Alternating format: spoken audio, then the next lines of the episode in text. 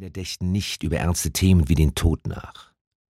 Aber wenn ich die Fragen höre, die mir Kinder stellen, dann wird mir klar, dass sie sehr wohl über ernste Dinge nachdenken, vor allem über das, was nach dem Leben sein wird. In der Kindheit entfaltet sich die Intelligenz und der Geist ist voll von Fragen. Dieser intensive Wissensdurst ist die Grundlage für unser inneres Wachstum. Je mehr wir uns für die Welt rund um uns interessieren und je mehr wir nach dem Warum und Wie der Dinge fragen, desto klarer wird unser Bewusstsein und desto besser kann sich unsere Eigeninitiative entwickeln. Aber da ist noch ein anderer Punkt, der mir wesentlich zu sein scheint. In unserer modernen Gesellschaft neigen wir dazu, uns nicht für das zu interessieren, was ich die natürlichen menschlichen Eigenschaften nenne. Herzlichkeit, Mitgefühl, Verständnis, die Fähigkeit zu verzeihen. Kindern fällt es leicht, Beziehungen zu anderen herzustellen. Sie lachen einmal gemeinsam über etwas und schon haben sie einen neuen Freund gewonnen. Kinder fragen nicht, welchen Beruf der andere ausübt oder welcher Rasse er angehört. Wichtig ist, dass der andere ein menschliches Wesen wie wir ist und wir eine Beziehung zu ihm aufbauen können.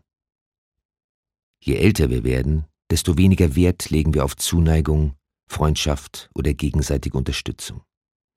In den Vordergrund treten Dinge wie Rasse, Religion, das Land, aus dem man kommt.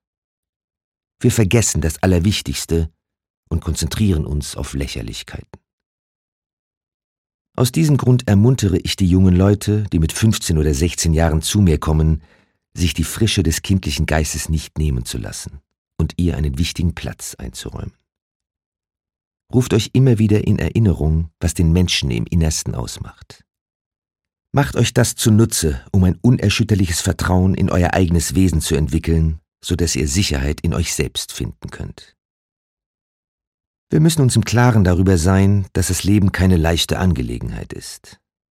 Damit wir ein gutes Leben führen können und uns nicht schon beim ersten Problem der Mut verlässt, müssen wir innere Kraft entwickeln. Heutzutage legen wir viel Wert auf das Individuelle, auf das Recht jedes Einzelnen, für sich selbst zu entscheiden, ohne sich den von Gesellschaft oder Tradition vorgegebenen Werten unterordnen zu müssen. Das ist eine gute Sache. Aber dabei lassen wir uns von Informationen leiten, die über die Medien, vor allem über das Fernsehen kommen, also von außen. Sie allein bestimmen und beeinflussen uns. Diese übermäßige Abhängigkeit macht uns unfähig, auf eigenen Beinen zu stehen und uns auf unsere eigenen Fähigkeiten zu verlassen. Wir verlieren das Vertrauen in unsere wahre Natur. Aber das Vertrauen in sich selbst und die Fähigkeit auf